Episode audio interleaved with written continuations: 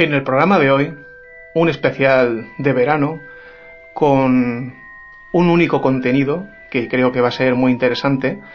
Vamos a traer para que escuchéis las declaraciones de un amigo, escritor de su primera novela de ciencia ficción. Mi idea inicial era haber añadido otros contenidos al programa para hacerlo con un magazine de verano, ya que se sale un poco de la rutina y de hecho hace bastante tiempo que no grabamos. Pero las obligaciones, los trabajos, la familia, la pandemia, pues nos han obligado a demorar esto. De hecho, Rocío, por desgracia, no ha podido grabar con nosotros este pequeño programilla. Bueno, pequeño, que al final iba a ser media hora, 40 minutos y, como veréis, se ha alargado bastante. En fin, vamos a hablar de la novela de Josh Viger, La luz de Vega. No solo vamos a hablar de ella, porque lógicamente no queremos decir ni soltar spoiler. Va a ser un leve, una insinuación, un pequeño relato, una aproximación. Vamos, no llega ni a resumen para que sepáis un poco de qué va la historia, pero en la segunda parte, después de hacer una pequeña lectura de uno de sus capítulos, eh, vamos a hablar con José Manuel, ya lo digo, que es Just Be Here, vamos a hablar de cómo ha sido su forma de publicarla. Eh, cualquier persona que no sea un escritor habitual, que no cuente con una editorial, con unos eh, códigos, con una, unos calendarios, pues se tiene que buscar un poco la vida. Y hay varias formas de trabajar la autoedición. Y José nos lo va a explicar. Bueno, sin más, os dejo con el programa y aprovecho que en el día de la publicación es precisamente su cumpleaños y a ver si podemos regalarle con una buena audición y si os gusta y os llama la atención os dejaré en la cajita de información de iBox cómo poder eh, llegar a este producto y si lo queréis y lo estimáis poder adquirirlo.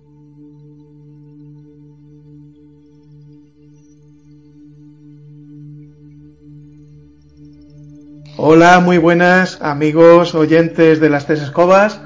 Después de un largo periodo de silencio en las redes por motivos diversos que ya irán saliendo o no, eh, vamos a hacer un pequeño programilla. Esta vez eh, sin Rocío, no ha podido ser, pero me he traído a un amigo, escritor de un libro que me he leído hace muy poquito y me ha gustado bastante y como se ha prestado a, a colaborar, pues digo, vamos a aprovecharnos. Entonces iba a presentarle yo mismo, pero mm, como no sé si prefiere hacerlo con su seudónimo o con su nombre, pues adelante amigo, te dejo a ti. Bueno, pues ante todo encantado de decirte que estoy, Raúl, de estar contigo aquí en, tu programa, que me parece genial, ¿eh? me parece un programa estupendo y que, bueno, ojalá este programa que, hacemos tú y yo hoy pues salga también como los anteriores, ¿no? Que, que vienes que tú haciendo con tus compañeras eh, y bueno, con tus invitados. Em, tu pregunta es exactamente eh, sobre cómo presentarme. bueno, pues eh, si con seudónimo o con mi nombre normal, pues un poco en realidad da igual. Yo prefiero el seudónimo eh, para hablar del libro, porque eh, es un, una cuestión, eh, por así decirlo, de asociación ¿no? de, de, ideas. El libro está escrito bajo el seudónimo de Josh B. Earth y mi nombre verdadero es José eh, podría perfectamente dar la identidad completa, no hay ningún problema en ello, porque el, libro no es un libro eh, como para ocultar la identidad de nadie, no es eh, subversivo ni nada por el estilo. pero me pareció que, bueno, un nombre inglés da más sensación de, de literato, ¿no? de literario. Y este es el único, el único motivo. Sí, eh, la verdad, eh, no sé por qué, pero tenemos a veces la idea en España, que es una idea bastante errónea, porque luego mm, creo que tanto tú como yo hemos leído bastantes libros, eh, de, ya concretamente de ciencia ficción, de mm, escritores españoles. Lo que pasa es que parece que escuchas un nombre extranjero y lo ves, lo ves más comercial. Sí, sí, es curioso, es curioso, pero eso es mentalidad nuestra. Sí, sí, es mentalidad nuestra, sí, sí. Por supuesto. También es mi primer libro publicado, entonces da un poco de miedo, ¿eh? da un poco de miedo eh, publicar eh, algo y pues que luego mm, no resulte bien y tus amigos puedan en un momento determinado asociarte rápidamente en el momento que, vean un, digamos tu libro eh, en, en, algún punto promocional y tal y no les guste no entonces siempre hay en los principiantes un punto de ahí de de prudencia, decir, oye, voy a hacerlo con seudónimo y tal, y así si la cosa pues eh, no resulta bien, bueno, pues no pasa nada, nadie se entera ¿eh? de qué, quién es la verdadera identidad ¿no? que está detrás de, de una obra. Es un poco un compendio de todas esas cosas. Bueno, eh, creo que no te puedes quejar porque de momento las críticas que he visto en Amazon, que luego dejaremos el enlace para quien quiera adquirirlo tanto en formato papel como ebook, mm, y ya te digo, eh, las críticas que he visto son bastante buenas, ¿eh? No te puedes quejar. Eh, no, la verdad que no, no me quejo en absoluto. No, no. Incluso al, margen de lo que son las críticas, que siempre se agradecen que sean buenas, eh, yo mismo eh, pues estoy eh, satisfecho ¿no? con el resultado de, de la obra, de cómo ha quedado y creo que eso es lo fundamental realmente. Pues sí, eso es muy importante porque si a ti mismo no te gusta, pues ya vamos mal por mal camino, ¿no? Desde luego. Yo... Ahí sí la verdad, sí. Si no, si no le gustara ya ni al autor, tú imagínate, ¿no? Claro, para empezar es que no lo habrías publicado, estaría ahí en, el, armario, ¿no? No lo, no lo habrías publicado, eso, eso es indudable. Eh, está claro que si alguien publica algo es porque cree que tiene algún valor, mm, como entretenimiento o del tipo que sea, ¿no? Eh, creo recordar, porque mm, todo esto tuvimos una conversación hace dos años o tres años, puede ser, que empezamos a hablar del tema de escribir el libro y todo esto. Eh, sí, sí, puede ser, sí. Que en algún, en algún encuentro nuestro, sí, sí, habláramos. Eh, además, quiero recordar que eh, fue curioso porque los dos, digamos, de forma independiente tuvimos, teníamos la inquietud, ¿no? De, de escribir algo.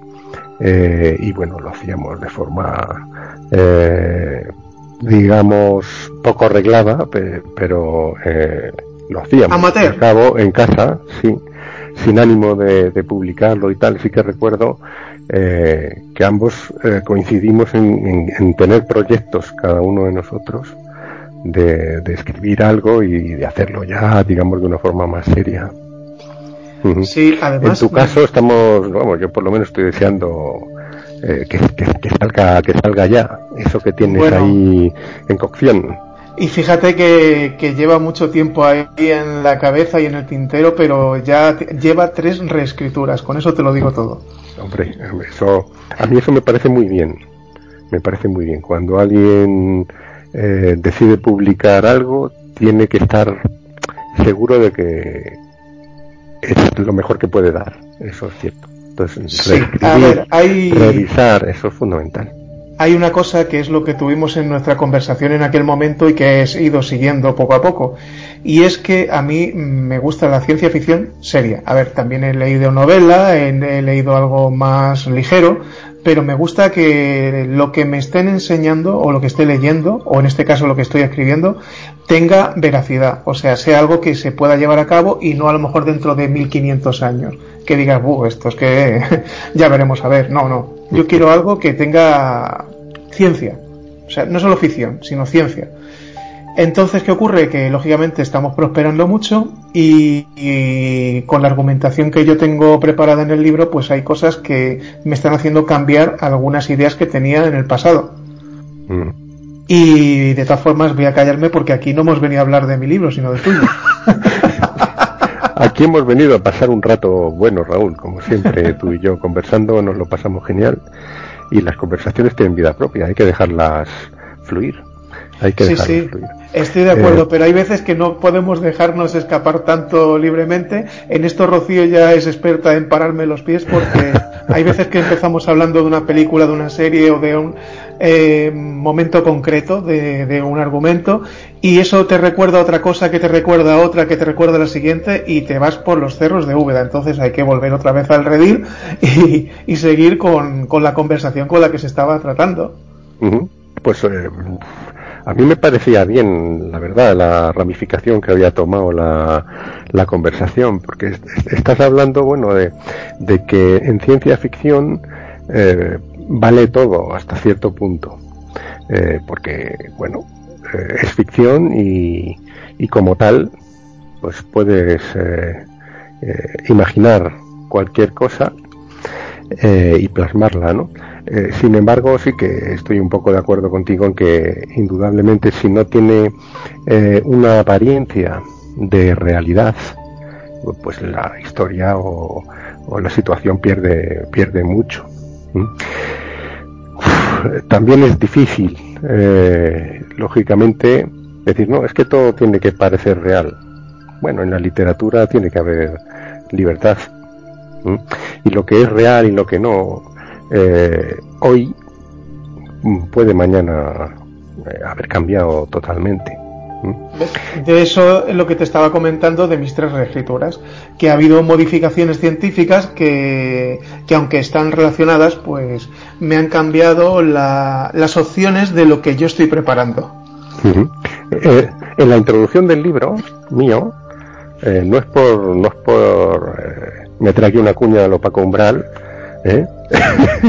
Pongo una frase en la segunda página que dice que solo podemos crear algo que sea posible.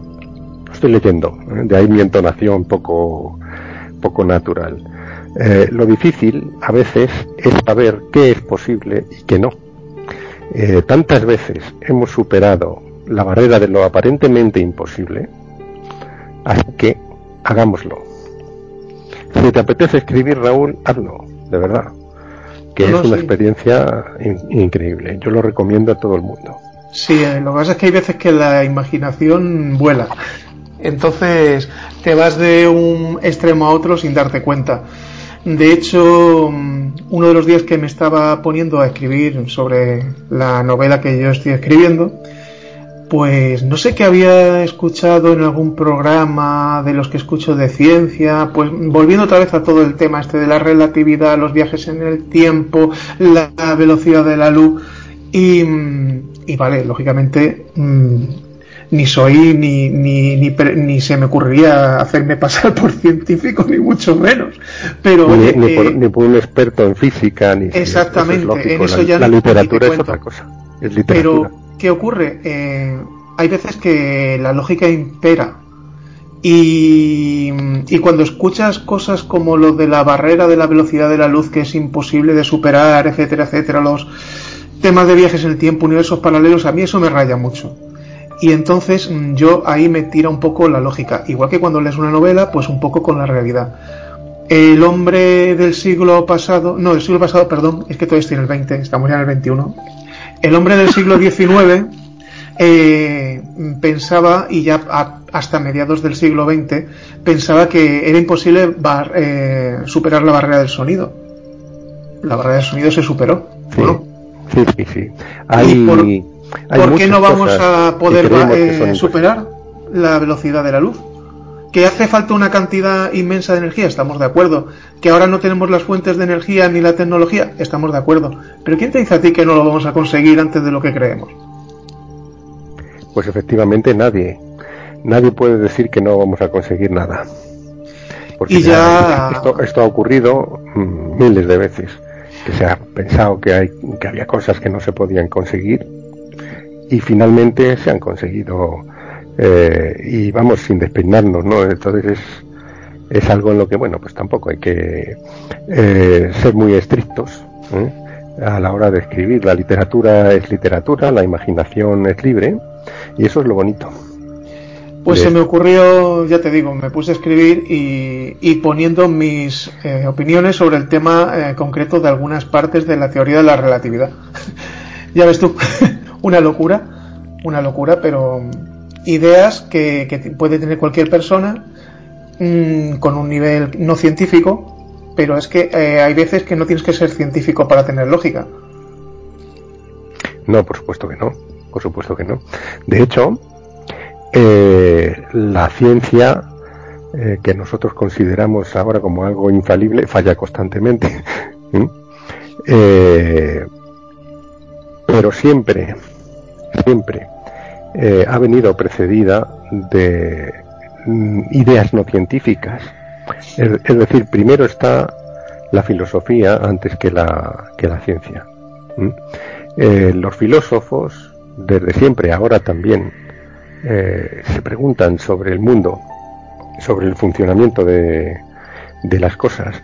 Y cualquier ciencia, absolutamente cualquiera, eh, en, la que tú profundices, pues te das cuenta que ha partido y sigue todavía alimentándose eh, de las ideas de los filósofos desde yo sé cualquiera absolutamente cualquiera cualquier ciencia que se te ocurra. No sé la neurología por decir algo eh, hubo un filósofo antes de que se descubriera la neurona que pensó eh, en, cómo estaba estructurado el cerebro, eh, en cómo se desarrollaban los procesos de pensamiento. Y todo lo que se está descubriendo ahora ha sido ya previamente, digamos, analizado a través de lo que es el pensamiento humano. Sin pruebas físicas, sin experimentos diseñados que demuestren las cosas.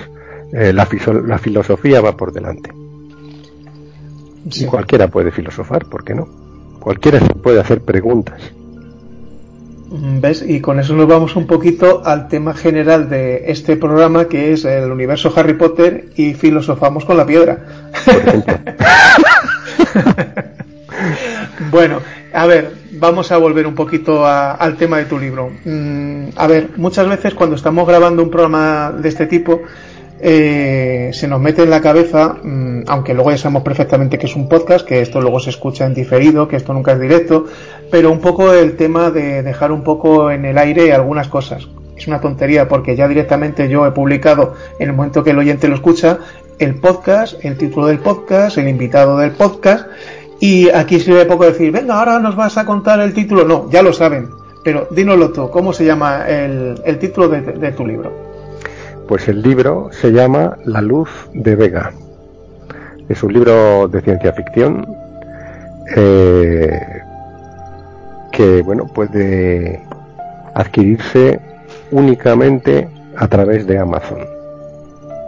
Y si quieres, bueno, esto ya en función de cómo tú quieras que se desarrolle la entrevista podemos hablar de el por qué puede hacerse únicamente a través de Amazon. Sí, eso lo vamos a dejar para un poquito más tarde. Perfecto. Ahora cuéntame un poquito, eh, ya sabes, sin entrar demasiado en spoiler, pues ¿qué nos cuentas con la luz de Vega? es difícil de responder qué es lo que cuenta la luz de Vega, porque es un, es un libro que, si bien no es muy extenso, eh, no llega a las 200 páginas, es una novela que es, eh, rápida de leer, ¿eh? no es como El Señor de los Anillos ahí que, te, que te tiras dos meses leyéndolo. Perdona, yo me lo leí en una semana. perdón, perdón. dependiendo de, de tu velocidad lectora, y las ganas. las ganas que le pongas y del tiempo que tengas, como es lógico. Es una novela que eh, está a la luz de Vega que se, lee en relativamente poco tiempo. Sin embargo, es muy densa. Eh, es eh, todo lo contrario que el Señor de los Anillos. El Señor de los Anillos es muy descriptivo y la acción pasa, digamos que lenta, eh, pues porque el autor se recrea en, hacer una serie de descripciones eh, de cómo es el universo que rodea a, la historia. Aquí, eh, digamos, yo tengo un estilo mucho más directo la acción se sucede mucho más rápido y las descripciones pues son las mínimas dentro de unos límites como es lógico porque también hay que crear en determinados momentos pues una ambientación ¿no?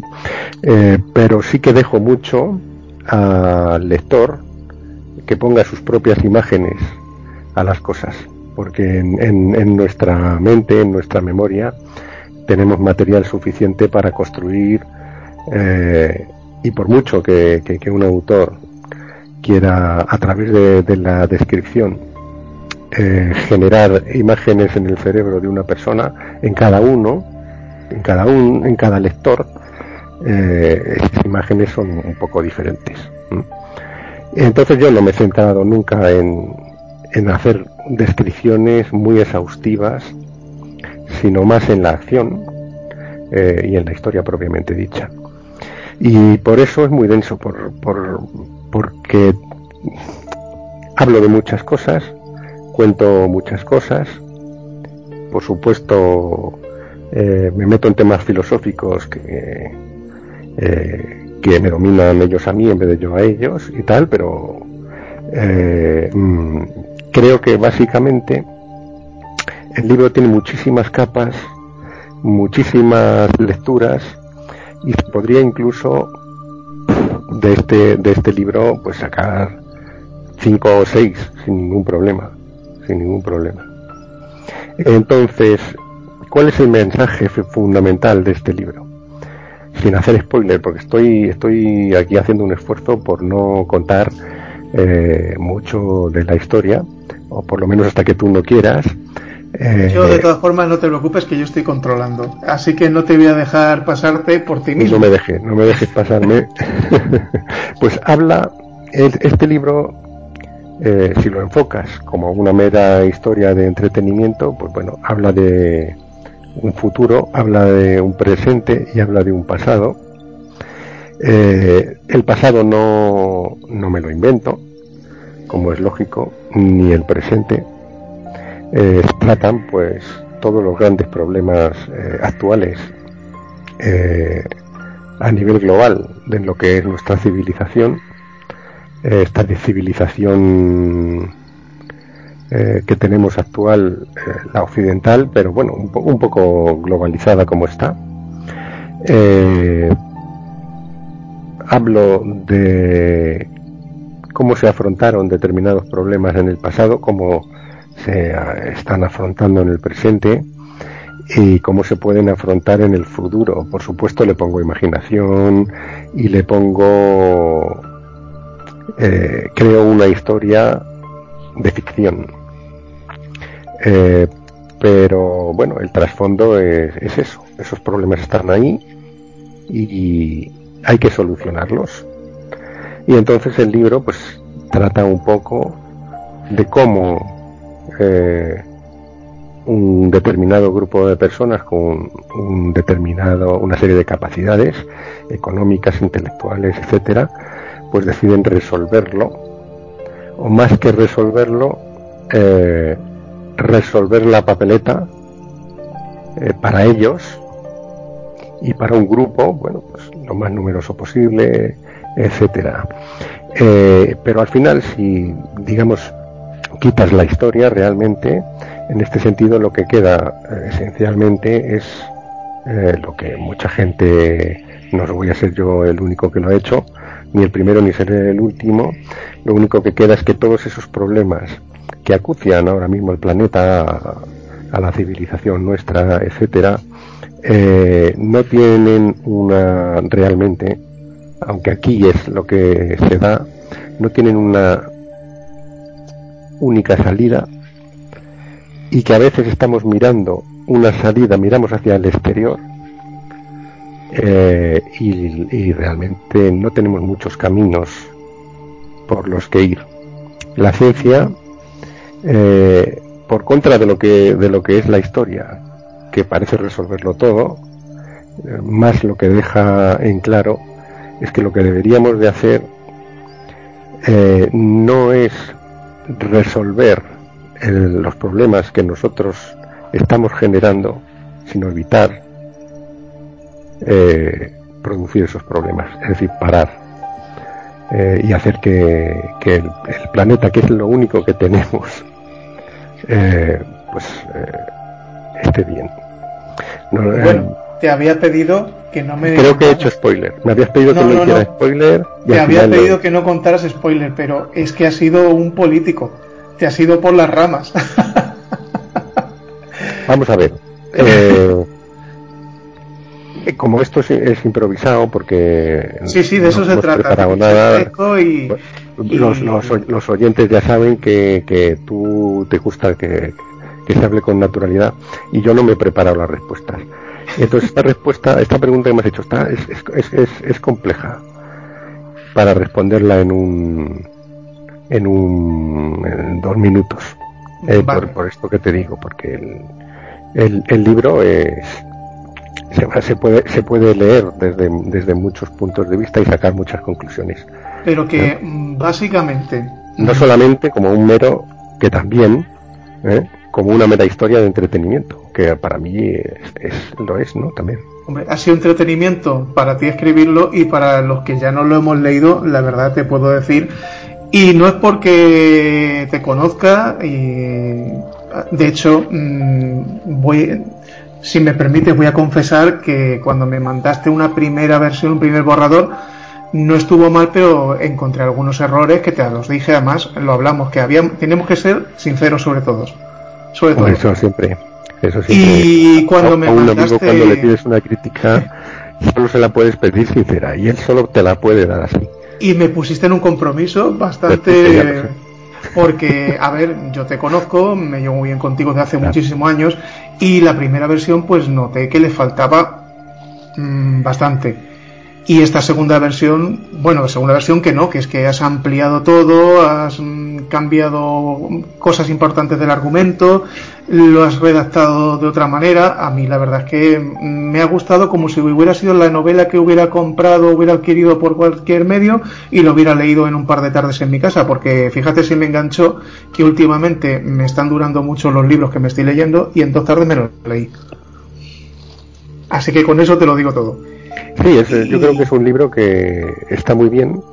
Engancha porque la acción es constante, la acción eh, evoluciona y, eh, de una forma rápida y no hay eh, grandes, digamos, espacios entre una cosa que sucede y otra o entre, digamos, una información y otra prácticamente no tiene paja el libro, de eso se trata.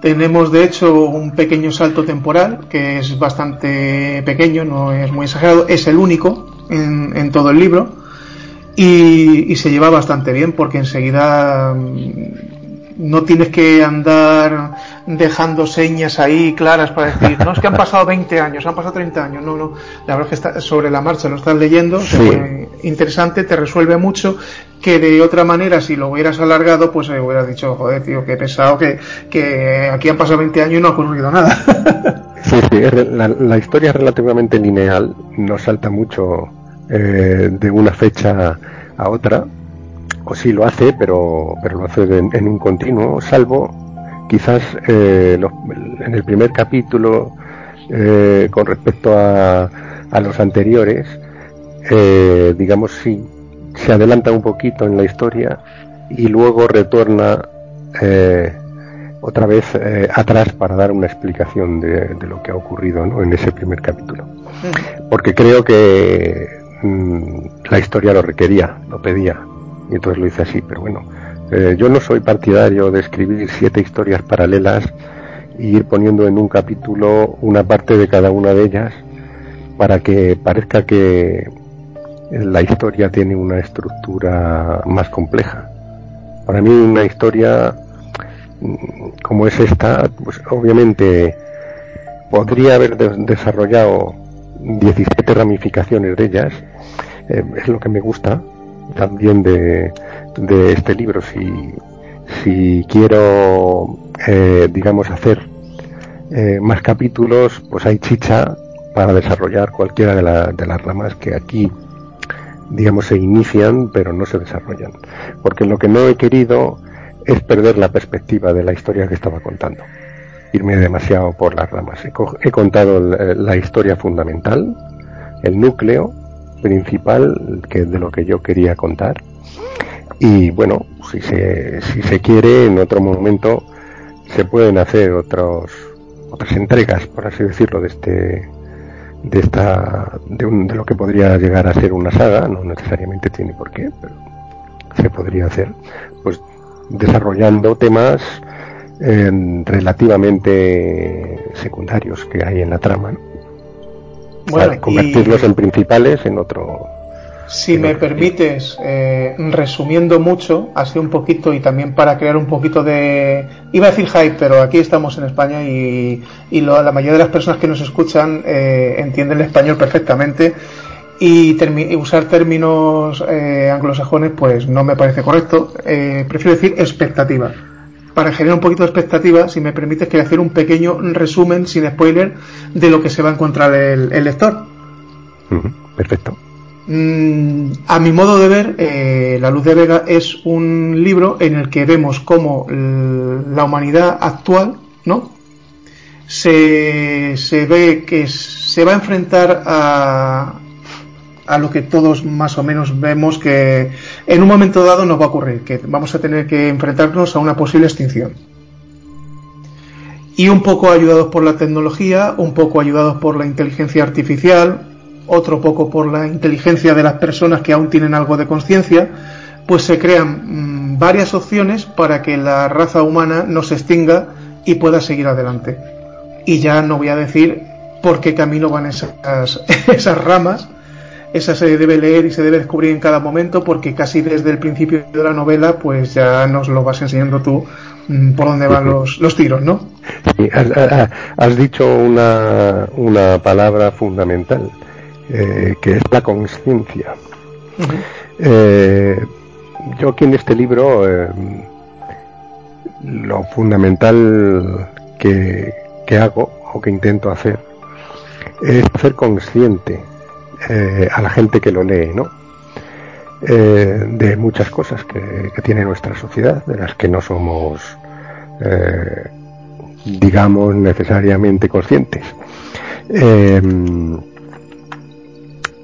La conciencia es fundamental eh, en el ser humano.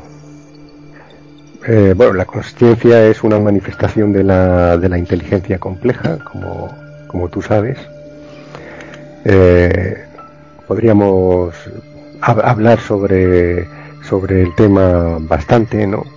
Porque esto daría para un programa, ¿sabes? Para hacer un programa, Raúl, aquí extenso hablando de lo que de lo que es la inteligencia y, sus manifestaciones y sus niveles.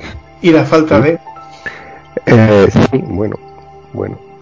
Y la falta de también. Estamos rodeados de de animales que son menos inteligentes que nosotros o que no tienen conciencia son meramente un automatismo ¿eh? tienen un comportamiento automático y ya está eh, pero esto es otro tema, esto eh, es un, tema que se toca un poquito aquí en el libro porque, eh, bueno,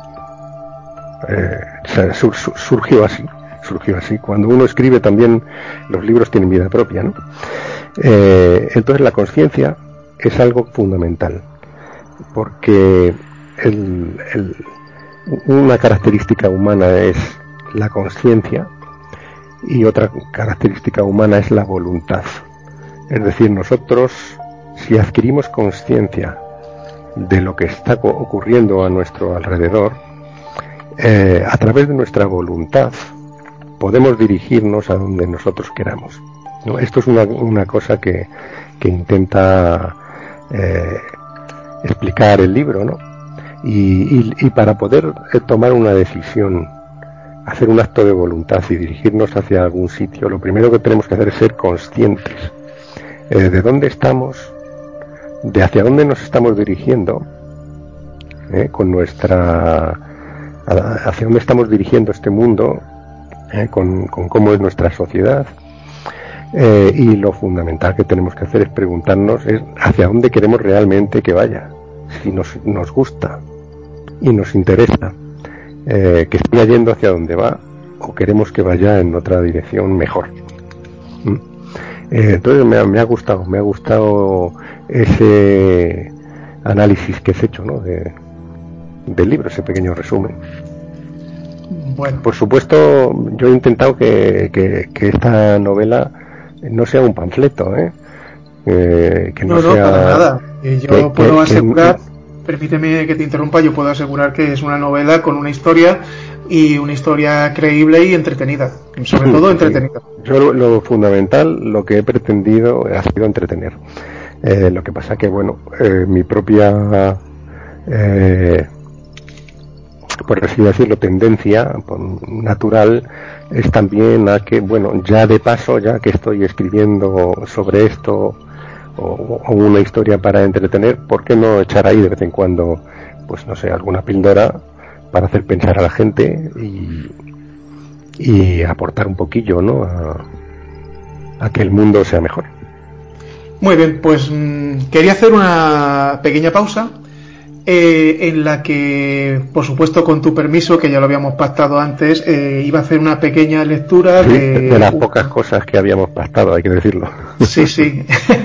Hombre, te lo dije que era muy interesante para que se viera el tipo de redacción y he buscado también un punto de la novela que es bastante iniciático, ¿no? O sea, que no está muy avanzada para que se vea tanto el tipo de redacción como por dónde va un poquito la, la historia, ¿no?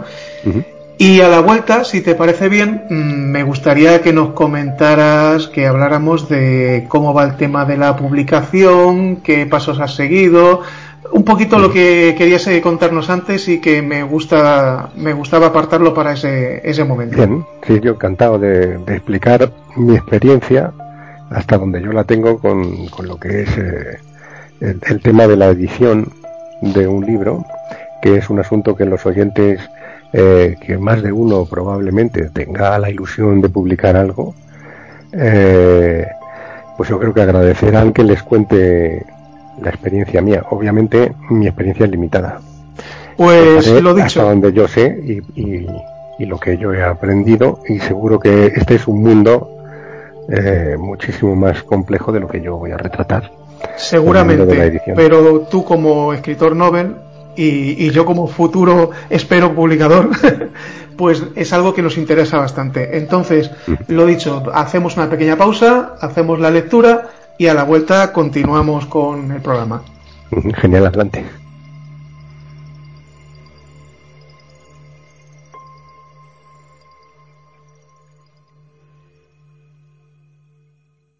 Capítulo 5 Gaia Gwenael Poadeloup recorría los corredores del complejo Natver. Había estado explorando metódicamente un edificio tras otro. Eh, oficinas sembradas de escritorios con monitores y ordenadores, salones de actos, salas de reuniones con proyectores y grandes mesas alargadas rodeadas de sillas. Aulas para la enseñanza, cafeterías, restaurantes, comedores, dormitorios comunitarios, naves industriales llenas de maquinaria, almacenes, hangares enormes de techos altísimos. Las espectaculares cúpulas le habían fascinado llena de plantas que producían comida, de insectos y otros animales pequeños, y servosistemas automáticos que podían regular la entrada de la luz, la temperatura, la humedad y mantener los flujos de agua en los cauces artificiales. Desde luego, se habían construido para durar, y estaban muy vivas al abrigo de la radiación en el exterior. Se diría que eran ecosistemas en equilibrio, fue cuando decidió que se quedaría a vivir allí durante un tiempo, si era posible, ya que su contador Geiger le indicaba que estaba a salvo de la radiación dentro de aquellos edificios. Ahora se encontraba en una construcción de dimensiones enormes pero techos bajos, sin muros propiamente dichos, repletas de estantes separados por pasillos de un metro de ancho. Los propios estantes probablemente ejercían de estructura de sustentación de los techos, además de contener la mayor acumulación de libros que había visto en toda su vida. Estaba maravillado por el hecho de que todo estaba perfectísimamente limpio allí, sin una mota de polvo ni mancha alguna, desde los suelos hasta los techos, y la temperatura era fresca y estable. No podía ser cierto, no quería creerlo, pero en algún momento, quizás tras escuchar lo que había parecido el sonido lejano de algún motor eléctrico, puede que de un vehículo que se desplazaba por algún corredor. Se había visto forzado a pensar que aquel complejo era conservado por robots autónomos que cuidaban de no dejarse ver. Y, desde luego, ese mismo edificio era atendido con un celo y un mimo mayor que otros. Se diría que, al menos, como los ecosistemas de las cúpulas, si no más. Así que tenía la sensación de que estaba ante algo importante, probablemente el edificio más importante de aquel complejo. Importante con mayúsculas, sí, podía desentirlo. Entró en una sala circular. Su suelo era un mosaico de teselas diminutas. En su centro geométrico se representaba una rosa de los vientos, no es que fuera una obra de arte, pero comparada con la austeridad y simplicidad de las otras salas de la biblioteca, era un gran cambio. Una pequeña luz verde parpadeó en un punto de la periferia de la estancia. También de ese mismo lugar surgió un suave sonido musical que hizo a Gwenael se girara con tensión. Pero sus nervios eran de acero, y no se iba a dejar impresionar por un mecanismo automático cualquiera. Varios segundos después, un sonido vibrante inundó el lugar, y aún se escuchó una risilla traviesa de mujer por otro lado. Gwenael dudaba si dar crédito a sus oídos y se puso rígido, intentando evaluar la situación. Hola. ¿Quién anda ahí? Hola, dijo una voz femenina en un tono amable. Hola, maldita sea. ¿Qué significa esto? respondió Gwenael sin saber en qué dirección hablar.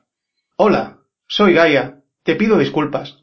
No pretendía incomodarte. Necesitaba hacerte hablar para saber si utilizabas una lengua que conociera. Dime, ¿cómo te llamas? Puedes llamarme Gwenael. Y dime tú, ¿dónde te encuentras? Muy cerca. ¿Quieres verme? Por supuesto. ¿Sabes cuánto tiempo llevo buscando gente por aquí? Vengo desde muy lejos, del norte, esquivando los focos de radiación más intensos. La radiobaliza de este complejo me ha atraído. Ya perdía la esperanza de encontrar a alguien con vida aquí. Desde luego te has tomado con calma lo de darte a conocer. En ese mismo instante, lo que era un holograma con la apariencia completa de una mujer accedió a la sala por una de sus entradas. No fue súbito, sino como si llegara caminando desde las profundidades de la biblioteca. Era como una bella vestal ateniense, de cabellos largos y morenos.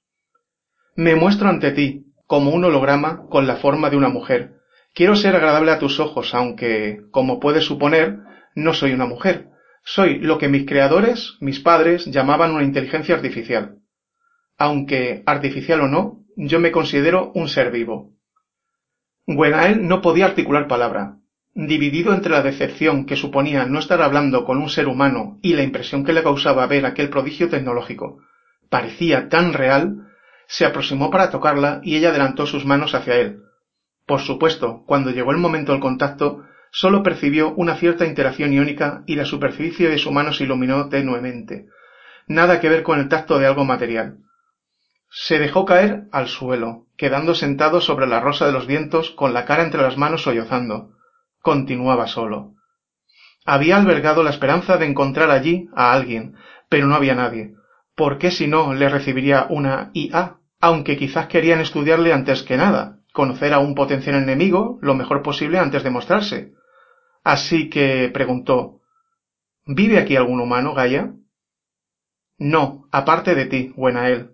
Todos se marcharon. El día de se fueron los humanos que formaron parte del proyecto Nazper. Sabían que iba a pasar, ya sabes, la última guerra, lo que ellos llamaban la escala nuclear. Y por eso no desmantelaron el complejo y me dejaron a mí aquí. ¿Te dejaron a ti aquí? ¿A dónde fueron? Al espacio exterior, Buenael en un navío llamado Drabol. ¿Al espacio exterior? Entonces algunos se salvaron, Gaia. Bueno, eso espero. Aún no está todo dicho, pero confío en que lo lograrán. ¿Con qué fin te dejaron aquí, Gaia? Pues me dejaron para ayudar a otros humanos, o sea, ayudarles a sobrevivir en este entorno tan inhóspito. Este complejo, por su ubicación alejada de los grandes núcleos urbanos, se encuentra quizás en una de las zonas del planeta menos castigadas por la radioactividad mi radiobaliza, que puse en marcha inmediatamente a la detección de radioactividad. Según mi programa, para ello, Es un faro cuyo objetivo es atraer a supervivientes como tú hacia aquí, al complejo Notberg. Como has podido ver ya, los edificios aíslan la radiación en el exterior y dispongo de alimentos no contaminados y manantial de agua pura propio. Por Dios, me parece un sueño.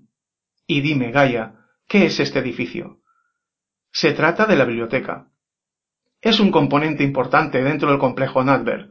En ella almaceno todo el conocimiento humano que lograron transmitirme mis padres humanos. Está aquí para ser puesto a disposición de aquellos que lo necesiten, para el bien de la humanidad. ¿Eres un ordenador? ¿Dónde estás físicamente? Intentaré responder a esas preguntas, dijo juguetona. Estoy en este edificio, pero también en otros, y no soy un ordenador, si bien necesito un soporte físico, o sea, hardware parecido a ordenadores. También soy un conjunto de datos, estructurados y relacionados a través de software evolutivos. El conocimiento que tenían mis creadores de las neurociencias les permitió crearme como un individuo conceptualmente cuasi humano, con personalidad. El hardware es la estructura física de mi cerebro y de mi cuerpo, la que me permite la percepción, la emoción, la memoria, la comunicación. Decidieron crearme en cierto modo a su imagen. Mi cerebro está conectado al resto de mi cuerpo, un conjunto de sensores y de accionadores robots que yo controlo, que a su vez disponen de cerebros más o menos complejos, todos ellos asimovianos, por supuesto. Mi cerebro, pues, es un matacerebro, de cerebros asimovianos, una red hiperneuronal, que no reside en un sitio concreto sino en muchas partes, al igual que mis sensores, los cuales tengo de todo tipo. Me alegro de que seas tan avanzada. Mi experiencia con la IA avanzada es limitada. Dime de qué eres capaz.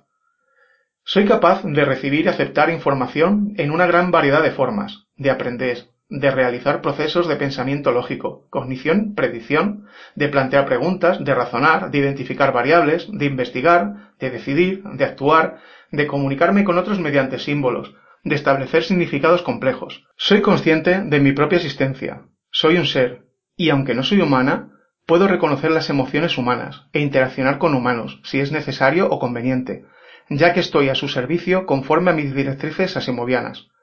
He estado percibiendo tu aproximación, Gwenael, desde lejos, mucho antes de comenzar tu exploración del complejo Natber. Mis sensores alcanzan un radio de 50 kilómetros de media alrededor de él. Soy capaz de automantener mis sistemas, diseño y construyo mis propios robots, aunque las materias primas de que dispongo son limitadas, y fundamentalmente tengo que reciclar lo que hay en el complejo. Mantengo las cúpulas que hayas podido ver y tengo la capacidad de producir algunas más. Es decir, actualmente podría alimentar holgadamente a una comunidad de unas 100 personas, así como darle formación en ciencias. No es mucho por ahora, pero con materias primas el complejo se podría expandir. Desde luego, eres fascinante, Gaia. Me fío de ti más que de una persona, ya que tus directrices asimovianas te impiden tener el egoísmo de un ser humano. Y me alegra saber que eres consciente de ti misma. Te agradezco la confianza, buena él. Como te he dicho, estoy a tu servicio, y espero que comuniques conmigo cuando necesites algo, y así ganarme esa confianza con tiempo. Pero, ¿cómo es que has venido solo? ¿Eres el único superviviente de tu comunidad? Antes nos desplazábamos un grupo de unas diez personas, pero fueron cayendo a manos de animales salvajes o por enfermedad. Todo lo que comíamos estaba contaminado en un grado u otro. Incluso el agua que de lluvia a veces es imposible de beber, pero terminas bebiéndola si no hay otra cosa, cuando la sed se hace extrema. Lo primero, él, te sugiero que me acompañes a la sala hospital. Eres fuerte si has llegado hasta aquí, pero habrá que limpiarte de radioactividad y tratar tus afecciones que no serán pocas. ¿Sabes, Gaia? A pesar de la desilusión de averiguar que no eres físicamente humana, creo que tú y yo vamos a llevarnos bien. Estoy segura de ello, él, dijo tierna y sonriente. Y ahora que estás aquí, creo que hay esperanza, y pienso que probablemente eres el primero de muchas otras personas que llegarán. La comunidad crecerá y cada vez seremos más fuertes. Ojalá tenga razón, Gaia. Ojalá. Estoy segura, buena él, y te diré más. Complejo Natber no me parece un nombre apropiado para una ciudad humana. Si decides quedarte y ser su primer habitante y, por tanto, su primer gobernador en la era posatómica, deberías rebautizarla a tu gusto. Pensó durante unos instantes, sonrió, exhalando todo el aire de sus pulmones y levantó la vista hacia Gaia. Muy bien. Siempre apetece bautizar una ciudad. La llamaremos Nueva Madrid.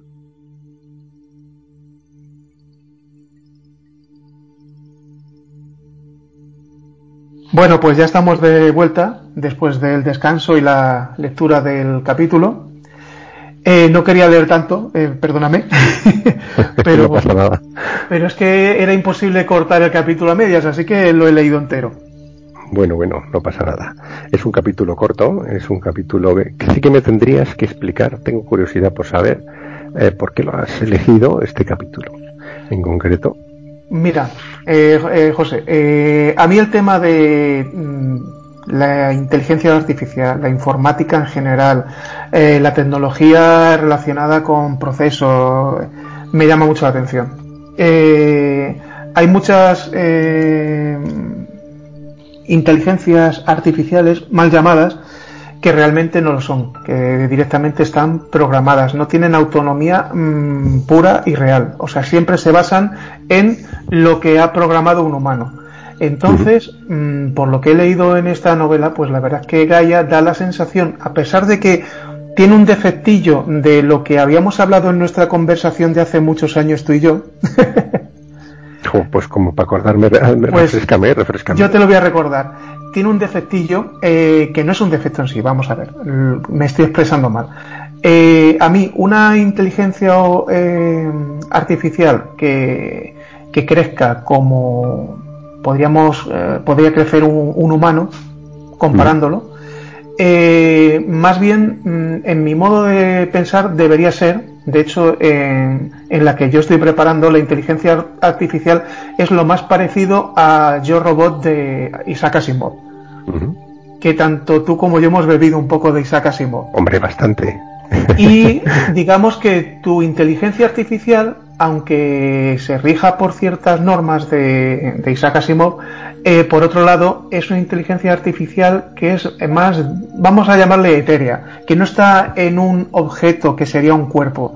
Está es más un heurística, es más heurística, sí. Pero eso no quiere decir que no esté programada por, por humanos, ¿eh? A ver, sí, una, una, base de programación tiene que tener porque si no sería imposible. O sea, tú no puedes poner, crear una máquina y que aprenda sola. Desde cero totalmente no puede porque son unos y ceros, como aquel que dice, sin sentido. Entonces algo de base le tienes que dar. Pero una cosa es darle esa base y ya, mm, digamos, programarle de cierta manera que vaya aprendiendo.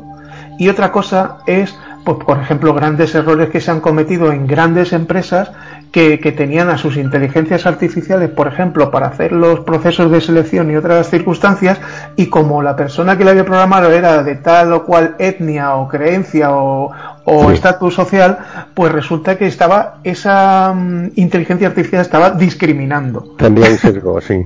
Eh, eh, a eso, a eso me, refería. Mm. Entonces, mm, cuanto menos programes esa inteligencia artificial, más pura será. O sea, tienes que darle una base, eso está claro. Es como un niño recién nacido. niño recién nacido, si tú lo dejas ahí tirado y le pones agua, le pones comida, beberá y se alimentará, porque eso es instinto. Pero no sabrá expresarse, no sabrá relacionarse, no crecerá eh, como persona. Si tú a ese niño le empiezas a educar, tú le vas a dar esa educación, pero ya le estás dando unas pautas.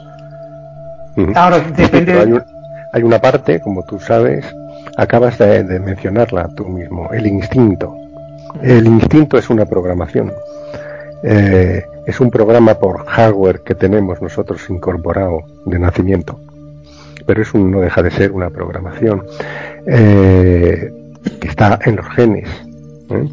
Que está en los genes. nuestro cerebro límbico. Yo no soy un experto en inteligencia ni artificial ni natural. Eso es lo primero que tengo que decir. Eh, eh, pero bueno, yo hago aquí una serie de, de lucubraciones a través de un personaje que es fascinante, que es el doctor Vinicius. A mí me encanta. Eh, es un personaje increíble porque es un tipo que ha penetrado, ha penetrado lo que es la inteligencia. Y, y bueno, pues él da su, en, alguna de sus conversaciones da su versión de lo que, de lo que es la inteligencia, eh, que al final, en cierto modo, es lo que creo yo, a partir de las lecturas que, he realizado del tema, es lo que creo mm, que eh, actualmente eh, los que se dedican a, e, ello piensan. Eh, yo creo que, los tiros van por una cuestión de escala. Realmente las neuronas, las cuales sabemos que hay muchos tipos y que se organizan de formas diferentes, las neuronas tienen unas funciones muy básicas, muy básicas. Eh, y realmente lo que da lugar a la inteligencia es la escala, es la gran acumulación de ellas que hay realizando pues esos procesos mentales eh, a través de los cuales son capaces de memorizar y no solo de memorizar sino de eh, llegado un momento eh, comenzar a organizar la información ¿no? a, partir de la detección de patrones de lo que aparentemente es ruido. Y yo creo que por ahí van, van los tiros actualmente de, de, lo, de, la investigación en inteligencia. Eh, y esas funciones neuronales hay que programarlas. Es un tema muy complejo que tiene muchas variables. Y aquí no se profundiza en él, porque entre otras cosas yo no tengo la capacidad para hacerlo, pero me he inventado ahí al, al, doctor Vinicius, que es un hacha, tío es un hacha. Eh, yo, para mí es uno de los personajes más fascinantes de, de la novela. volvemos, volvemos otra vez que es una novela y que no, a ver, aunque intentemos darle un, un rigor lo más científico posible para que sea lo más creíble, eh, tampoco podemos ir a, los cerros de Úbeda porque entonces eh, volveríamos a, lo que hemos hablado antes. Sí, sí, a mí me coge cualquiera de los eh, estos grandes estudiosos en, en, temas de inteligencia y claro, me pone verde seguro. Bueno, y ya no me quiero extender demasiado eh, porque quiero que nos hables del tema de, la autopublicación, pero antes, eh, hombre, mm, yo me siento muy halagado y aunque hay varios personajes que me llaman mucho la atención de tu novela, hay uno concretamente, el capitán, Raúl, el capitán Raúl Vicentes. No vamos a mencionar a quien se parece el nombre eufónicamente. Esto ha sido obviamente, esto ha sido obviamente un eh, como, como se dice, un tributo, un tributo a la amistad que me une a ti, Raúl. Eh, y bueno, no he podido evitarlo, no he podido evitarlo que tú fueras el capitán Vicentes, que es un tío que le va mucho la aventura, le gusta mucho la marcha y bueno, pues desempeña ahí un papel a las órdenes de, de otro de los principales, eh, yo diría, la principal protagonista, eh, que es Sandra Vega. Sí, totalmente. Que, es la que Sandra Vega, por no hacer ya mm, mucho más spoiler, es eh, la el, es el, el, núcleo, es la, la, gran directora de orquesta sí. de todo el de todo el entramado ¿no? de, la Y como decía en nuestros viejos tiempos de niño hasta ahí puedo leer. Te he dejado rayado, te he dejado rayado. en el 1, 2, 3. ¿Qué, te ha parecido, ¿Qué te ha parecido Raúl Vicentes como capitán de nave pues estelar? me ha gustado bastante, aparte de que yo desde niño siempre he querido ser astronauta, pues bueno, por lo menos en la imaginación o en la historia de mi amigo José, pues, ya, ya, puedes decir que lo eres. Lo, lo he sido. Y luego, pues ahí, sin entrar tampoco en spoilers, que no podemos entrar lógicamente, pues tiene un par de, actuaciones el capitán que son muy de mí mismo, que no siempre hay que obedecer las órdenes cuando no estás de acuerdo con ellas. Bueno, que conste que no he intentado yo reflejarte. ¿eh? No, no, para nada. Ya, no he intentado reflejarte. Pero ha coincidido. El ¿eh? capitán Vicentes es eh, un, personaje más de una novela totalmente inventado. ¿eh? Eh, eso sí, cuando, yo he dicho voy a hacer un homenaje a mi amigo Raúl, he dicho ¿a, qué, a qué personaje le doy yo su nombre? Y salió este, no, no podía ser otro. en esta novela no podía ser otro. ¿eh? Entonces no te puedo demandar por utilizar mi nombre eh, de forma ilícita. No, porque le he añadido una S. bueno, venga, pues vamos a dejar si te parece bien el tema. Y ahora cuéntanos, eh, a la hora de tú lo has terminado, ya ha pasado tu propio tu propia criba. Eh, creo que tu mujer lo leyó también, le dio el visto bueno. Eh, yo te di mi pedazo de visto bueno también porque me gustó bastante. Y ahora le dices, venga, vamos a publicarlo. ¿Cómo lo hacemos? Pues la verdad es que es muy fácil hacerlo. ¿eh? Por eso animo aquí a, todo el mundo, a todas las personas que, les guste la literatura, eh, desde el lado del escritor. Yo les animo a, a, hacerlo porque es muy sencillo y no requiere tampoco ningún tipo de inversión económica. lo que es para publicar, como es lógico. Eh, porque tú puedes publicar eh, eh, a, través de una plataforma como, es la de Amazon, que es una plataforma que llega a todo el mundo, a todo el globo. Cualquier persona en una isla perdida de, del Índico puede acceder a Amazon y descargar un, libro que haya publicado cualquiera. Eh, entonces esa es una cosa que está muy bien, está muy bien. Eh, pero bueno, tiene sus contras, obviamente. Eh, si quieres, explico primero cómo se hace. Es tan sencillo como darte de alta en una página web, subir a, la, a esa página una vez que bueno pues has aceptado a la hora de, darte de alta pues unas condiciones ¿eh? Eh, de bueno pues donde se te explica qué es lo que se va a hacer con tu libro cómo se va a tratar y qué derechos tienes tú con respecto a ese libro y qué derechos le estás cediendo a Amazon, lógicamente. Vale, a eso te iba a preguntar que te refieres concretamente a la plataforma Amazon. Eso es. Me refiero a Amazon. Perdóname, pensaba que lo había dicho al principio, igual estaba hablando. Sí, pero como ahora estabas hablando de que te estabas. había dejado claro. Ahora te tienes que registrar una página, pues que yo quería dejar claro que esa página es Amazon. Es, un, es, una, es una página de Amazon, que no es, eh, no es exactamente la de Amazon, la, la plataforma que utiliza comercial para vender, sino una específica para edición, para autopublicación. Se llama KDP Kindle, ahora mismo las siglas no, no me acuerdo. Eh, Kindle, no sé qué. Sí, pero vamos, que si tú vas al buscador de Amazon te dice para autopublicación esta de la dirección. Tú metes en Google KDP y es el, primer resultado que te saca Google es esta web de autopublicación de Amazon.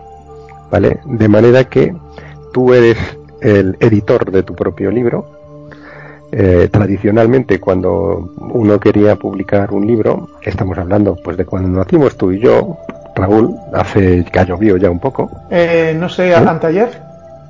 Pues no sé, porque nosotros tenemos poco más de 18 años, somos mayores de edad, ¿no? Claro, yo tengo más de 23. entonces, bueno, a, lo que te, a lo que te iba, cuando en, nuestra época, que no existía Internet, ojo al dato a, lo que a los que nos escuchan, ¿eh? Internet no existía cuando... No más pista. El caso es que eh, si tú querías publicar un, libro, tú hacías un manuscrito que no se procesaba a través de un ordenador, como mucho tenías una máquina de escribir mecánica. Que no des más pistas. vale, vale. ya las he dado todas, ¿eh? que maldad. eh, entonces tú ibas con el manuscrito eh, que sí que lo podías fotocopiar, eso es otra pista que doy, la fotocopiadora sí existía. Em, y bueno, pues lo, entregabas en, editoriales o lo enviabas por correo a, editoriales. Entonces, pues los editores se leían el libro o no. Eh, igual se tiraba el libro en una estantería cinco años y no se lo leía a nadie y tal, ¿no? Entonces, bueno, eh, una vez que un editor eh, hubiese leído ese libro si consideraba eh, que el libro tenía la calidad suficiente para ser publicado, porque tenía probabilidades de éxito, probabilidad de, venderse bien, pues entonces negociaba contigo las condiciones de, esa publicación, ¿no? Y, hacía eh, pues una impresión, etcétera, de ese libro, una cantidad de ejemplares, lo promocionaba, etcétera. Lo promocionaba o te ayudaba a ti a promocionarlo y se suministraba sin más a las a las librerías. Em, esto con la llegada de internet ha cambiado, se ha revolucionado totalmente. Siguen existiendo las, editoriales eh, eh, tradicionales, por así decirlo, pero eh, Internet nos da a los autores mm, mm, pues una, unas posibilidades infinitas, mucho mayores, ¿no? De autoedición, es decir, tú no tienes que convencer a nadie de que, de que edite tu libro, de que lo publique, porque pues tienes plataformas como es Amazon y, y otras, que no Amazon no es la única, eh, donde tú puedes eh, pues, subir tu libro y ponerlo a disposición de, la gente. Eh, y además lo puedes poner a disposición de la gente tanto en formato digital, en este caso al ser Amazon pues el formato es el Kindle, el de Kindle, o también lo, puede, lo puedes comprar perfectamente físico, impreso en, en papel con su pues, pues, como sería un libro convencional de los de cuando tú y yo nacimos, Raúl. Sí, sí, sí, yo, eh, claro que yo casi todos mis libros son en papel. Lo que pasa es que hace unos años me aficioné a leer en el Kindle por la comodidad y la velocidad con la que puedes adquirir los, los libros, que no tienes que esperar a que te los traigan y demás, aunque como el olor de un libro no hay nada. Y por cierto, yo estoy esperando a ver si en mi buzón aparece algún día cierta luz de Vega. Eh, tengo aquí un ejemplar, tengo pero yo quería dártelo en mano y dedicártelo en ese momento. Eso me parece correcto. ¿Ves? Ahí salió airoso. Eh, cuenta con él, ¿eh? Cuenta, lo tengo aquí, lo tengo aquí reservado en casa. No he impreso muchos eh, libros para los amigos, por precisamente por el por el formato digital. Ahora mismo ya prácticamente todo el mundo pues leemos en, en digital. Yo lo hago por necesidad eh, por una alergia galopante a los ácaros que tengo y obviamente los libros son acumuladores de polvo en una estantería y en el polvo pues viven los ácaros. Es una maravilla para mí el, poder disponer del formato digital ¿eh? y, es el que es el que uso, pero reconozco que el, el formato en papel pues tiene un encanto especial. Pues sí, la verdad que sí tiene un encanto especial. Y bueno, pues eh, Amazon te permite eh, vender el libro en ambas versiones. Eh, tú le pones el precio, cosa que, está bien. Amazon se lleva un porcentaje y tú te llevas otro, pero te pone unas condiciones. Amazon. y es que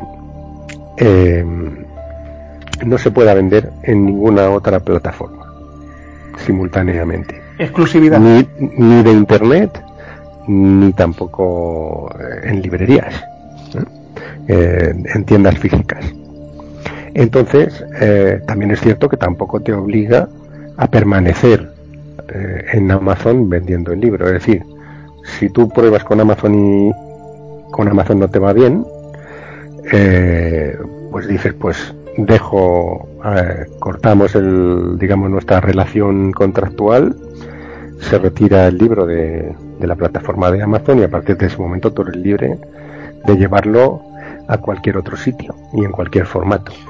Digamos que de una forma cómoda y sencilla eh, tú tienes ahí tus derechos de autor, incluso te puede servir de prueba en caso de plagio. Eh, bueno, no sé, no lo sé porque ya en temas legales no, no sé entrar. Hombre, si tú lo has publicado con tal fecha y dos meses después alguien aparece y publica lo mismo, pues... Sí, pero desconozco la validez jurídica que puede tener eso. Yo sé que existe el registro para eso. Exacto, eso, eso va aparte. Si tú quieres salvaguardar eh, al 100% tus derechos como autor, eh, lo, suyo es que lo registres, ¿eh? que registres el libro legalmente. Y entonces, pues ya, eh, a partir de ese momento, nadie puede negar que, la autoría del libro. Bueno. Entonces, bueno, Amazon no te registra el libro, eso es algo que lo tienes que hacer tú previamente a, subirlo a Amazon. Y Amazon te acepta que tú publiques el libro en su plataforma, hay que decir que Amazon eh, no es una persona, es una plataforma, en este caso. Es decir, no hay nadie, no actúa como el editor antiguo que leía tu libro y le daba el visto bueno. No hay nadie que lea tu libro y le dé ningún visto bueno. Es decir, ellos no están garantizando que el libro es tuyo. En ningún momento. Eres tú como publicador y autoeditor el que estás diciendo que ese libro es tuyo. Y ahí Amazon no entra. Si tú has plagiado a otro y te metes en problemas legales, eso está tuyo, no es de Amazon. Lo que, a, lo que, a lo que yo me refería es que en el caso de que tú hayas publicado este libro y, una semana después llegue otra persona, se lo descargue, vamos a decir, se lo descargue, incluso comprándolo, y luego lo diga, ahora esto voy a decir que es mío, lo vuelvo a publicar, pues lógicamente tú estás ahí para decir, mm, no hace falta ni que vaya al registro de la propiedad, es que directamente yo he publicado este libro con tal fecha, has publicado, y este señor con tal otra. Es tú, el que me lo has plagiado eres tú, y si no demuestra todo lo contrario, pero bueno. Pero bueno, que ya te da una, digamos, al, menos te da una especie de garantía, que no sea 100% eficiente, de acuerdo, pero que te da ya algo de garantía. Aparte de la satisfacción, porque mm, que te llegue tu primer libro a casa, a mí, vamos, a mí eso es algo que me, que me, me encantaría y que estoy deseando ver hecho realidad. Sí, la, verdad es una experiencia eh, muy buena. Eh, yo animo a la gente que, le guste la literatura a que, que, publique su libro por el mero hecho de verlo publicado. Yo es lo que he hecho. Yo eh, no, no pretendo hacerme multimillonario como J.K. Rowling, ¿no? con este libro, ni con este ni, ni, con otros que pueda publicar posteriormente, sino que lo he hecho por gusto, lo he hecho por el gusto de decir, bueno, pues voy a probar, voy a publicarlo, a ver si a la gente le gusta, eh, por más ilusión verlo publicado y, poco más. Y eso es muy fácil de conseguir a través de Amazon. ¿eh? Sí, encima... a, través, de Amazon o a través de otras plataformas similares que hay. ¿eh? Yo he elegido Amazon porque, bueno, por pura coincidencia probablemente. Y por comodidad, yo creo que también por comodidad. Mm, hay otras opciones. A ver, yo uno de los escritores que sigo, que he tenido algo de relación por correo, porque también soy seguidor de sus vídeos de YouTube, y tenía cedidas parte de sus obras a editoriales, que sí, que se lo habían publicado físicamente, algunas de ellas también en formato EPUB, en este caso no es el formato Kindle, es eh, otro de los formatos que tenemos para los lectores de libros electrónicos y al final, mm, como el hombre se ha hecho de un canal con bastantes seguidores, pues ha, recuperado la propiedad de sus libros y los está autoeditando, en este caso en papel. No ha habido suerte porque yo uno de ellos lo quería leer en formato Kindle y no, no existía. Entonces ya me puse en contacto con él, y encima se portó bien porque cada libro valía 20 euros y me ha, me ha mandado dos a mi casa con gastos de envío incluido y dedicados por 34 euros. Con lo cual, encima el hombre gana directamente sin intermediarios de una editorial y yo gano porque me he ahorrado un dinero en, en los libros y en, en, los gastos de envío y encima tengo dos libros dedicados de un autor que, que me gusta. Genial, ¿verdad? Bueno, y luego tengo que decir que tiene una parte oscura eh, esto de la autoedición eh, en, este tipo de plataformas. Eh, la primera es que no hay un editor, no hay un editor que lea tu libro previamente y te pueda decir, oye, pues corrige esto, corrige aquello, el estilo así no me gusta o la estructura eh, deberías cambiarla de esta a esta otra forma para que fuera más interesante. Es decir, no tienes un asesoramiento ni alguien que te diga que tu libro no es bueno. Es decir, tú publicas eh, y vas ahí a pelo, vas ahí eh, con toda la... a carajo sacado, vaya. Y, y ya está, y si sale bien, sale bien, y si sale mal, sale mal. Luego hay otro handicap, y es que no se publicita tu libro a no ser que eh, pagues eh, para que tu libro sea más visible. O sea, eh, tu obra es una gota en el océano. Si alguien quiere encontrar tu libro y, conoce su título, vosotros, por ejemplo, los que me estáis escuchando, pues como ya conocéis un título, introducís en, el buscador de Amazon eh, de libros La Luz de Vega y entonces aparece el libro La Luz de Vega de George B. Hert, etcétera, ¿no? Pero si no conoces eh, al autor y dices, no, yo es que quiero buscar un libro de George B. Hert o quiero buscar concretamente La Luz de Vega, si dices voy a buscar a ver qué me encuentro, a ver qué me Sí, a ver qué quiero escuchar, leer de ciencia ficción. Claro, lo que, lo que te vas a encontrar es lo que Amazon quiere que te encuentres. Es decir, te vas a encontrar a aquellas personas que pagan a Amazon para hacer su libro más visible con respecto a los demás. Sí, pero eso hoy en día eh, es lo normal. Claro, las probabilidades que hay de que alguien por azar encuentre tu libro y decida comprarlo, eh, no voy a decir que sean cero, pero hay muchos decimales eh, de cero hasta que llega uno mayor que cero. Sí, por eso es, por lo que yo te comentaba ayer fuera de micro, fíjate que esta, esta frase me gusta muy poco decirla, la de fuera de micro, pero es la verdad, ayer estuvimos hablando, y, es muy importante el uso de las redes sociales y actualmente, concretamente, Twitter. Instagram, mm, es, eh, ya ves tú que es una plataforma más bien de tema de fotografía, también se está usando un poco para todo. Facebook ya se usa cada día menos, aunque se usa bastante, pero sobre todo Twitter es muy importante para dar un poco de publicidad, luego mover un poco los buscadores de Google, Bing y similares. Mm, incluso un canal de YouTube en el que de vez en cuando pues expliques algo, leas algo y así se va moviendo todo y por un canal u otro se va haciendo la cosa más conocida y luego el boca a boca, claro, el boca a boca ese no, no falla. Sí, así es, así es.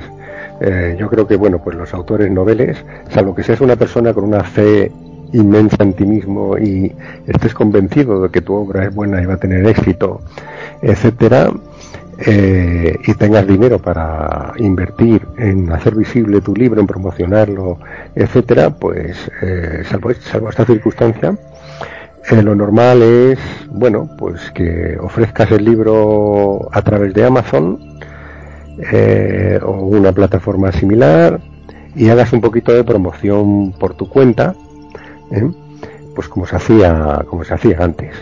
Eh, pues eh, dándolo a leer a los amigos y, que el boca a boca haga su, su trabajo eh, y bueno pues intentar hacerte lo más visible posible en aquellos medios que te lo que te lo permitan de una forma relativamente sencilla pues no sé a través de la librería de, tu barrio por ejemplo es la, la forma relativamente más fácil eh, digamos, ir, puerta a puerta por las librerías y, ofrecer tu libro, decir, pues mira, tengo este ejemplar, me gustaría que lo pusiera en su escaparate y, acordar pues un, reparto de beneficios, un precio, un reparto de beneficios y, así de esta manera pues ir, haciéndolo. La gente compra a veces eh, solamente por el mero hecho de que es un autor que, que es del barrio que es de, tu pueblo, que es tal, pues oye, ven ahí el, el, libro en, en, la librería y algunos se venden, ¿no? Pero obviamente si quieres, tienes, digamos, la, eh, el objetivo que está lícito como cualquier otro, de convertirlo en un bestseller, pues ya ahí ya necesitas eh, cosas más, eh, digamos, actuaciones más potentes, a mí se me escapan, porque nunca ha sido mi, mi intención convertirme en un bestseller. Sería la monda si, lo, si llegara a ser así. Bueno, tú has escrito una obra que a ti te ha gustado. Exacto. Que tú Yo he escrito algo con lo que he disfrutado, lo he disfrutado haciéndolo. Y una vez publicado, de momento, hasta ahora, las críticas que estás teniendo son muy buenas.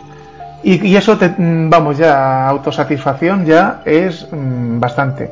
Yo te puedo poner un pequeño ejemplo y ya no voy a alargar mucho porque si no se nos va a ir el programa ya de, mano. De, no voy a decir nombres porque no, no es correcto. Eh, una familia que, que tiene, mm, eh, publica vídeos en YouTube, ¿vale? Entonces, eh, un poco el, el marido de esta familia pues mm, escribía también, pues como estás escribiendo tú o como puedo escribir yo a nivel particular, pues un thriller. En este caso era un thriller. Total, que el hombre lo publicó. Lógicamente ese canal tiene muchos seguidores. No voy a dar tampoco pistas de cuántos, pero son muchísimos seguidores. ¿Qué ocurre? Pues mm, muchos de esos seguidores de ese eh, videoblog pues han comprado el libro por curiosidad. Y luego ha tenido una crítica bastante regular, pues aún así aún se ha vendido más y, ha estado en, un nivel muy bueno de ventas. Se encontraba en centros comerciales, en, en, un montón de sitios. Yo me lo he leído, ese y la segunda parte, los dos primeros libros, y aunque son entretenidos, pero no los veo con un nivel como para decir están eh, en el top, en lo más alto de ventas sé por dónde vas. Indudablemente, eh, una buena promoción, una campaña publicitaria potente eh, produce ventas, aunque el producto que, que se vende no, no tenga una gran calidad. Eso es pues cierto. Y, muy, probablemente habrá por ahí libros, habrá por ahí canciones, habrá por ahí autores a montones que no han llegado a nada y que, y que si hubieran tenido eh, pues el apoyo de un o la sabiduría para poder hacer una buena promoción, pues habrían llegado lejos. Mm, eh, pues fíjate, fíjate que lo que has dicho tú de adquirir, a lo mejor, por ejemplo, a nivel de prueba 10 ejemplares y llevártelos a la librería de tu barrio y ponerlos ahí, que el hombre los coloque y tal, y ver qué movimiento tiene, sea una cosa muy interesante. Sí. Y si se vende, pues ya sabes que sacas otros 10 y así. sí, pero en mi pueblo hay un dicho que, que dice que ningún perro lamiendo engorda. Ya, ya. No, pero es que no solo es que te vayas a hacer millonario ni un bestseller con esto, sino pero la satisfacción de la por la satisfacción, exactamente. Es que cuando hacemos este tipo de cosas es como como Rocío y yo con el tema del podcast. Nosotros esto nos sacamos un duro, o sea, nada, cero. Pero la satisfacción que te, da que tú haces este esta participación, que estás hablando de temas que te interesan, estás mm, informándote, porque en este caso ha sido fácil, porque tú me has pasado el libro, yo lo he leído, los, no, no, podemos comentarlo porque cuando, cuando, lleva un tiempo, pues es posible que pudiéramos hacer un programa ya mm, despuntando el libro de arriba abajo, pero ahora lógicamente no procede. Pero tú coges, como es nuestro caso, una película, una saga, un libro, y empiezas de pe a pa, siempre dejamos un tiempo, un plazo. O sea, nosotros no hemos publicado un programa de una película que acabe de salir. Porque entonces, ¿quién te va a escuchar? El que ya la ha visto. Y nosotros eh, lo, damos un poco más para, para el público más abierto. Entonces esperamos. Eh, de hecho, la saga de Harry Potter ya te digo que empezamos hace tres años y la hicimos en cinco o seis semanas. Y luego ya cuando seguimos con, con la continuación, eh, esperamos los seis meses hasta que ya estaba en vídeo. O sea, eh, cuando estaba en cine no hicimos el programa y nosotros fuimos al cine a ver la película. Esperamos que saliera en vídeo y ya cuando pasó un tiempo prudencial cogimos la película, la vimos tranquilamente, le echas el primer visionado para disfrutarla, el segundo ya en plan análisis y luego ya nos ponemos y grabamos y echas el, echas el rato. Luego lo publicas y encima estás viendo que te está escuchando gente de todo el mundo, pues oye, te hace ilusión. Que claro, te, da una gran satisfacción. Y sobre todo cuando hay comunicación, porque la verdad es que tenemos algunos oyentes que nos encanta, y aquí les mando un saludo, nos encanta que colaboren con nosotros, que participen, que nos manden comentarios y algunas veces hasta comentarios de audio para reproducirlos en el programa. Y también aprovecho para decirles que vamos a intentar volver un poquito porque lo tenemos ah, abandonado por falta de, tiempo y, de, y de, un poco ajustar calendarios. Sí, sí, tenéis que volver porque hacéis mucha compañía eh, da gusto escucharos eh, la forma positiva en la que tratáis las cosas y con buen humor. Pues nada, José, eh, ya me queda terminar de decir que quien quiera adquirir tu libro, La Luz de Vega, que se encuentra en Amazon, escrito por George B. Heard, o por José Manuel, ya no digo el apellido, que lo podría decir, ¿eh? Perfectamente. Amenazo con decirlo. Eh, pues está a 3,5, 3,50 euros eh, la versión ebook y a 18 euros en papel. Que yo he intentado convencerte de que incluso haya la opción de dedicarlo, pero que me callo. Eh, bueno, es, a ver, lo de dedicarlo, yo si alguien me lo pide, en un momento me encuentro con una persona que me lo pide, pues no tengo ningún inconveniente en hacerlo.